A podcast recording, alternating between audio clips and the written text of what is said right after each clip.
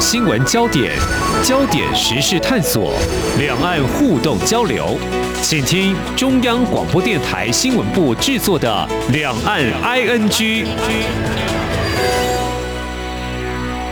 大家好，我是宛如，在今天的节目现场呢，我们邀请到的特别来宾是台湾非营利组织小红帽的创办人林威。林威你好，宛如好，各位听众朋友大家好，我是林威。好，说到林威呢，听众朋友会不会觉得好像有一点耳熟，在哪里听过呢？哎，林威他其实在去年二零二零年的四月份录了一段影片。嗯，影片名称叫做《一封致与谭德赛博士的公开信》，让许许多多在当时受到疫情影响之下的，特别是台湾民众啊，感觉到很有感。因为你在用英文来告诉大家，就是希望谭博士能够公开道歉，不要忘记作为一个公卫专家的信念。过了一年了，你怎么样来看自己曾经在二零二零年四月一年前的发生呢？呃，我觉得这件事情其实自始至终都对我来说是一件很简单跟直接的事，就是那是一件当时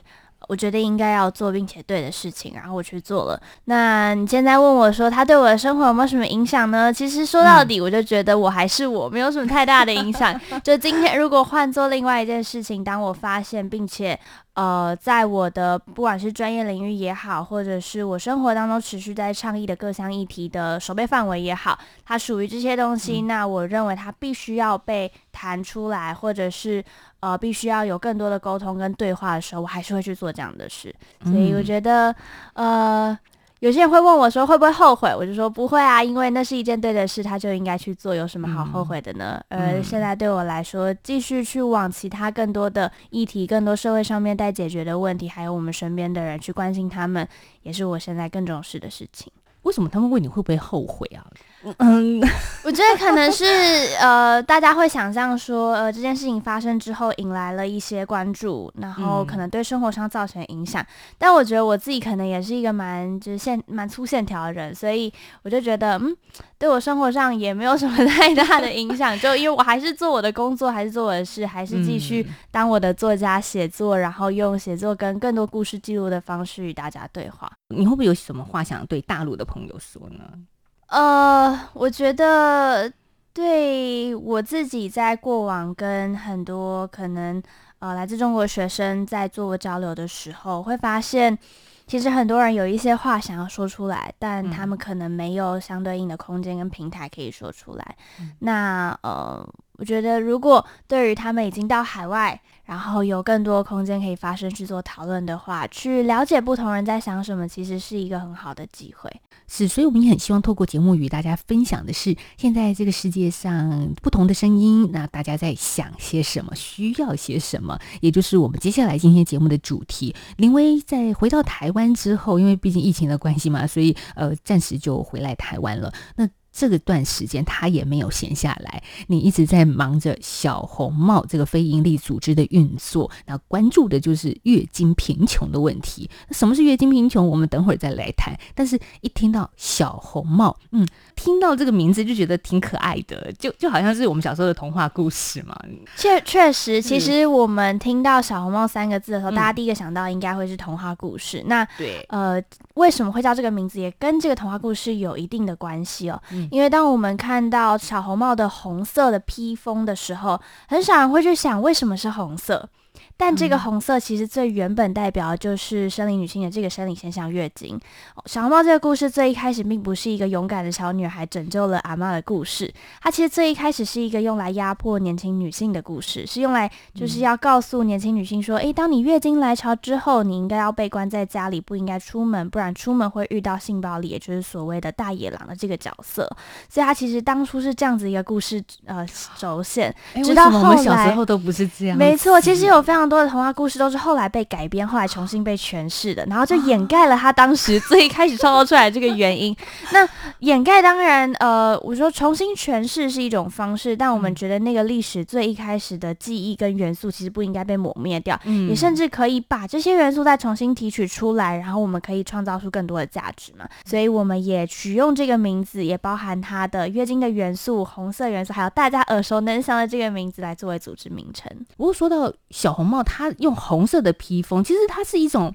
很隐晦的方式来表达月经这件事。我们从小到大的生活，但我不知道林威，因为她只有二十出头，我不晓得你的年纪还会有人用。呃，好像遮遮掩掩啦来说，呃，月经这两个字吗？其实月经的代名称这件事情，不是只有台湾有的问题哦，它是一个全球共有的问题。我们曾经呃考究过文献，嗯、其实全世界大概有五千多种名字，一个生理现象被起了五千多种名字，就单单只为了不要称呼它的名字。应该这件事情只有发生在月经身上啊，就真的没有其他生理现象跟它有一样的状况。那以台湾来说，其实就有点像宛如。刚刚提到的。呃，我们常常会觉得说，诶，新时代的女性可能，或者是说新时代的这个时代青年，应该对于月经没有那么隐晦。我们不分性别，其实对于月经，在这个时代来讲，确实可能比上一个时代好一些些了。但实际上，我们还是看到你最常听到的名字，绝对不是月经本身，而是大姨妈、好朋友那个来。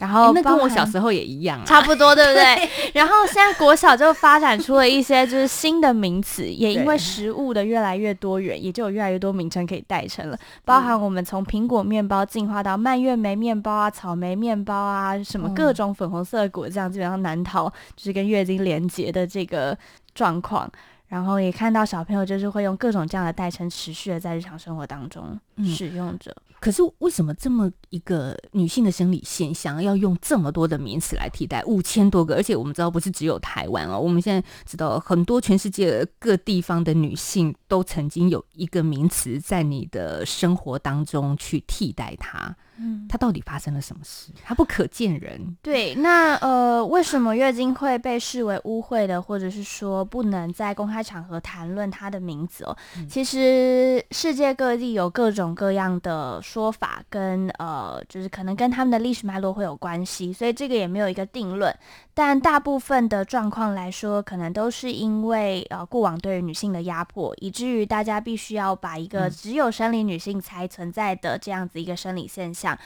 给它冠上一个非常污秽的呃概念，或者是让大家对它感到害怕。因为在这样的情况下，大家就也相对的会对拥有这个生理现象的这个性别呃有所压迫，所以。这样子的一个历史脉络下来之后，就会发现，它就远古的传到了现在，是从古至今，我们的阿嬷，我们阿嬷的阿嬷，到现在都一直有的问题。而且小红帽还因为生理起来不能出门啊。这个是什么样的远古时代的概念？但是说真的，听众朋友，这也可能正在发生当中，不是可能，就是现在正在发生当中。因为好了，今天林薇姐姐要说故事，就可以说到好多现在全球的女性，特别是贫穷地区的女性正在面对的现象啊。嗯、因为生理期来不能出门，这这就是一件很怪异的事情。没错，但其实这样的情况在世界各地还是仍然在发生，当然有很多种不同的原因。我们看到，因为文化。化的因素，因为文化习俗的因素，而就是在生呃月经来潮的时候完全不能出门的，像是在尼泊尔或者是印度，他们有这个月经小屋的习俗。即便其实政府已经明定说是违法，但实际上在部分的乡村还是持续的在执行当中。他们就是相信说，因为月经来潮会带给全家厄运，所以呢，在月经来潮的时候，这个生理女性她要去住在家里的就是小屋子或者是牛棚。所谓小屋子，并不是一个非常建设完整的小屋。而是真的是一个牛棚，或是就铁皮搭起来，或甚至有的时候我们有看到照片，是两棵树中间放了一个网子，下方这就是月经小屋了，在那边待五到七天，不能跟任何人接触，不然会把厄运带给其他人。那你说这样子的习俗，可能真的就是在部分的地区会存在着。那在台湾呢？其实我们会看到，还是有更多的状况，可能是因为贫穷所致，也就像是宛如最一开始谈到这个月经贫穷的问题哦。那台湾的孩子可能啊、呃，因为他们家里经济状况的关系，所以他没有办法购买足够的生理用品，以至于他一天可能只能用一片到两片的卫生棉，或甚至是有些人用卫生纸来做代替。那我们都知道，经血的量如果比较多，这是根本不可能可以撑得住的事情。嗯、所以很多的时候，孩子就会跟我们说，他那天就干脆不要去上课了，因为他怕同学看到他的裤子上或者他的裙子上沾满了经血，或者是他说，因为同学会说有味道，所以同学会不喜欢他。嗯、那也以至于这个女孩在小学的或是国中的时候就开始不喜欢自己。那这个结会一直陪她到长大，甚至到更年期之后，或许都还会存在着。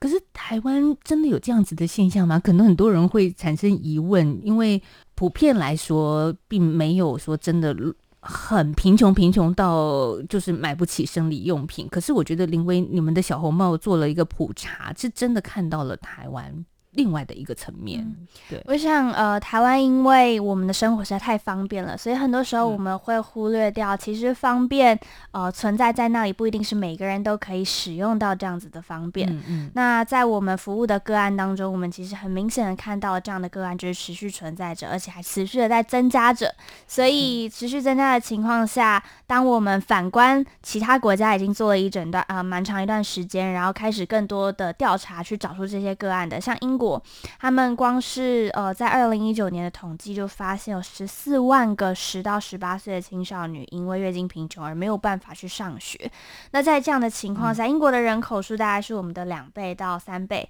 然后他们的生理用品其实跟我们价格并没有差太多啊，方便程度、方便购买程度也没有差太多。嗯、他们也有药妆店，对，然后也是就是街角巷口就会有了。嗯、那这样的情况下，我们就想来问问，那台湾到底有多少人呢？这个是我们还在调查，就整体的人。数这件事情没有这么快可以查出来，嗯、但是就我们服务的个案当中，我们就呃陆陆续续会一直，除了我们现在已经服务的，还会再接到社工就打电话来说，终于有人看到这个问题了。我们长久以来孩子们都没有生理用品可以使用，只是以往也都没有人注意到，所以我们就算募了物资，就算找人协助，也都没有人愿意协助，这样的状况持续在发生。嗯、所以社工会有这样子的反应，也是说因为。以前我们去家庭访视，不会去问到女孩这一类的问题，这也是社工需要去觉察的。但这个觉察前面的推动，其实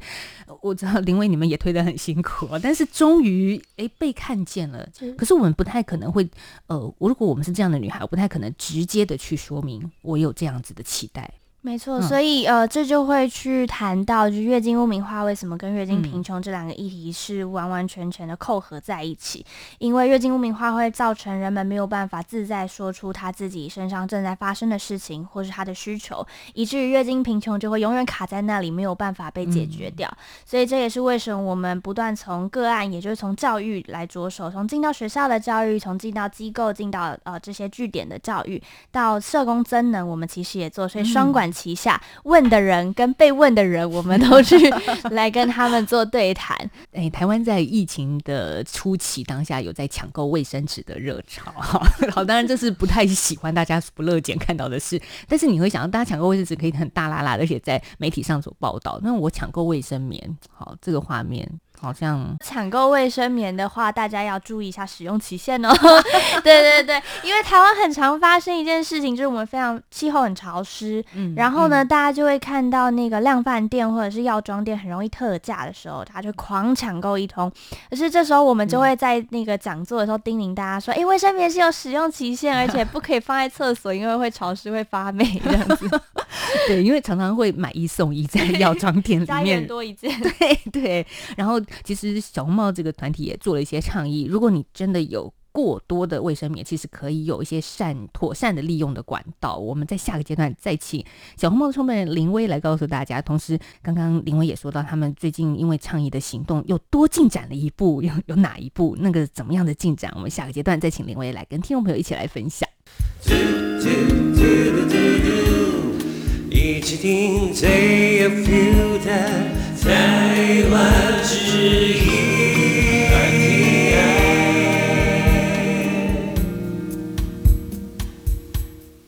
大家好，我是宛如。我们在今天的节目访问到的是台湾非营利组织小红帽的创办人林威。林威呢，最近有一篇文章在 CSR 在天下，这标题叫做“月经贫穷是什么？”哈，一个问号。亚洲青年如何用行动改善全球八亿人的困境？哦，所以。真的有八亿人这么多吗？八亿人其实应该是低估的数字哦，因为全球八亿人这个数字是我们已经找得到的个案，也就是有相关政府或者是民间单位已经在长期做调查，已经点得出的人头有八亿人。但我们相信，其实就像是台湾，还有很多的国家是还没有做这样子的普查，或者是更进一步的数据调查的，所以一定还有很多人是在这个数据之外的。那八亿人这个数字就已经够吓人了，其实。但实际上真正在经历各种不同程度月经贫穷的生理女性，其实可能还有更多。那如果透过政府的力量，可以做些什么？像在台湾，也因为这样子的正视到这个问题啊，我们看到立法委员也提出希望政府减免卫生用品的营业税。那台北市教育局也创下全国的先例，我在前几个礼拜看到，哇，就是每个月打算哦固定免费发放卫生棉给女学生。我先说台北市教育局这一个案例好了。台北市教育局这个案例，其实我们非常乐见其成，然后也有跟相关单位持续的在做讨论。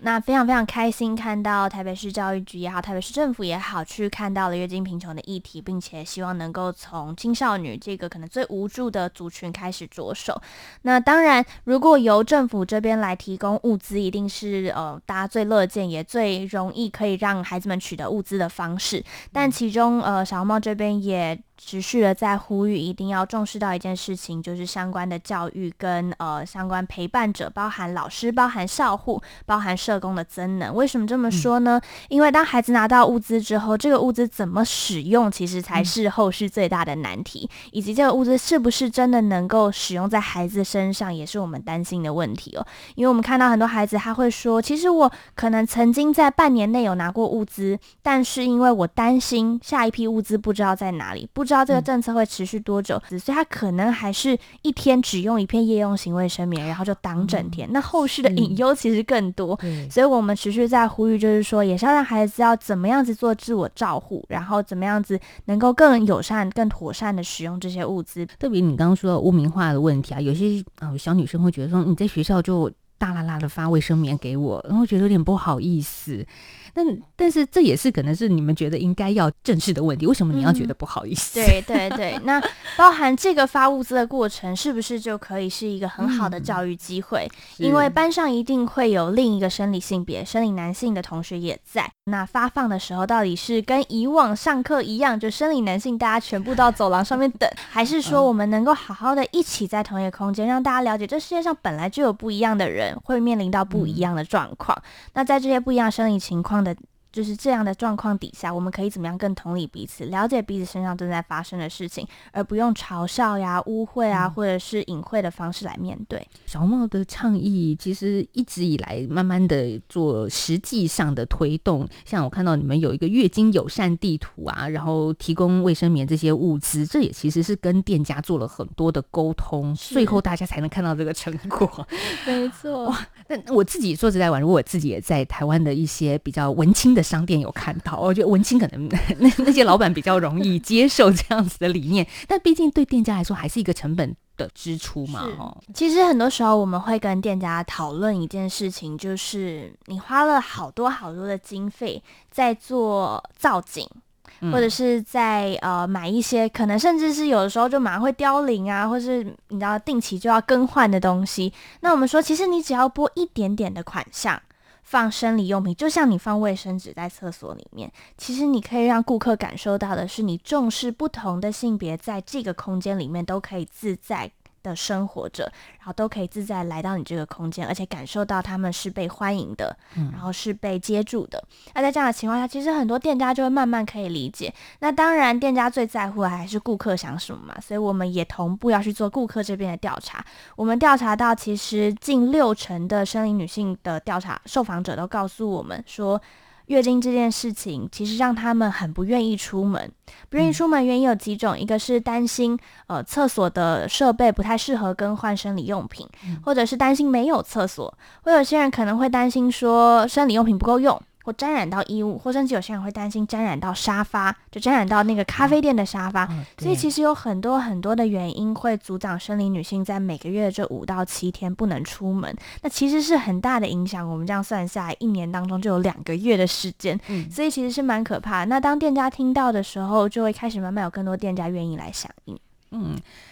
可能。现在在听我们节目，有一些是生理男性，不太知道女人到底在担心什么。为什么刚刚林葳讲这么细微的事情，担心沾染到沙发的，都都都其实也是我们女人一辈子要啊、呃，觉得啊、呃，有时候会不太好意思的事情，或者是不是故意的，但是你就是有一种无形的恐惧是存在的。所以三月八号，今年三月八号，你们发布了一个。二零二一小红点计划是，哇，就是我们也特别选在三月八号这个日子，没错。那小红点其实已经持续了蛮长一段时间，我们最一开始也是跟台北市政府的计划一起合作，那当时是改造了一间咖啡厅，变成全台第一间月经友善咖啡厅。我们透过改造它的菜单，改造它的空间，让这个空间跟菜单不同的生理性别正在经历不同生理现象的，尤其是正值经期的生理女性进来，她都可以。可以受到妥善的照顾跟被欢迎。那后来呢，引发了很大的回响，然后也有各家媒体报道啊，也有很多人慕名而来。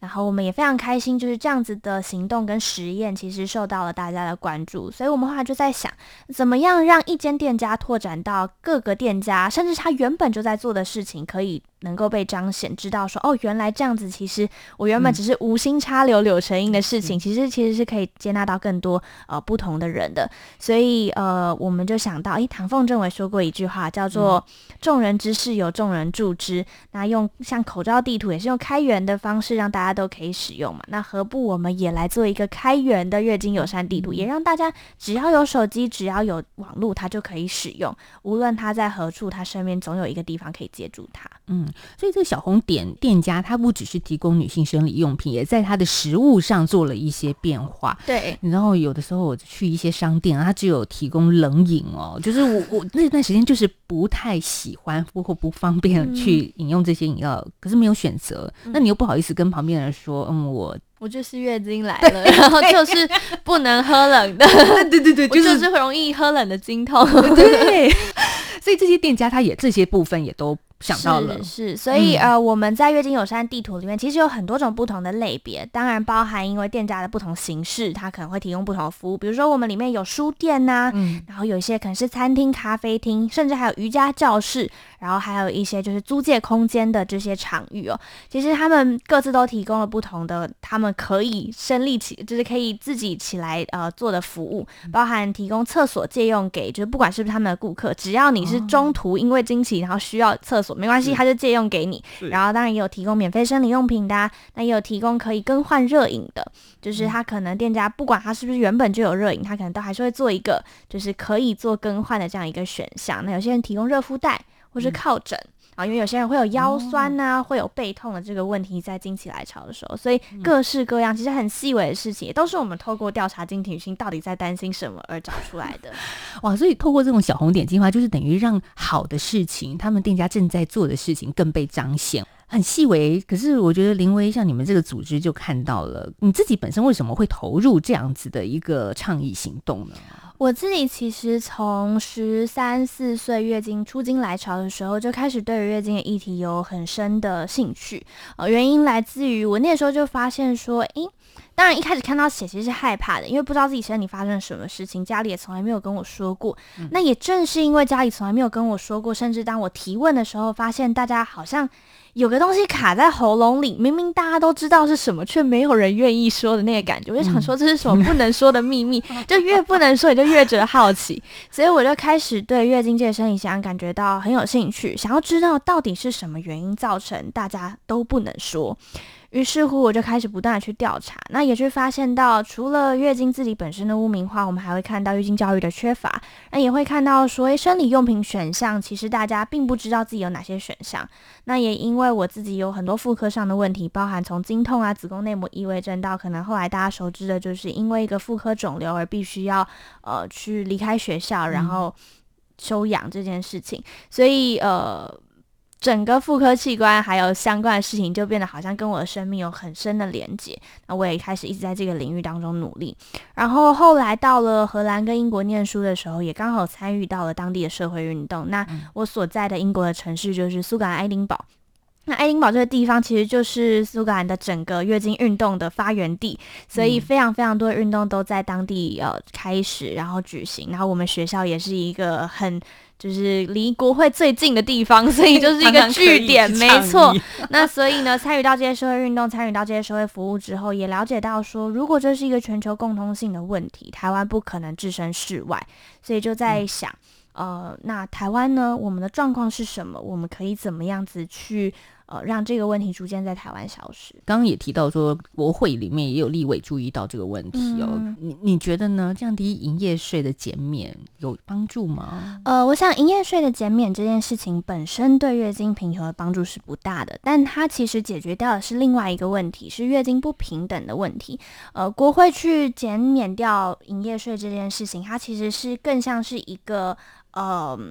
以政府。一个公部门、一个公家单位，甚至是公权力的这个象征来做出一个表态，嗯，所以它其实是一个象征性的动作，就是透过这样子的表态去表达说，我们的公权力其实已经在关注这个议题，并且愿意带领整个国家走向一个更加性别平等、更加友善各种性别不同生理现象、不同身体状态的一个行为，所以它其实代表这个象征性意义是很大的。虽然说它这没有办法直接去协助到月经贫穷，但是在透过这样子的行为之后。其实它是可以进一步的去让更多其他政策发生的。好，所以你们最近做了一个最直接的事情，就是把物资送到需要人的人的手上。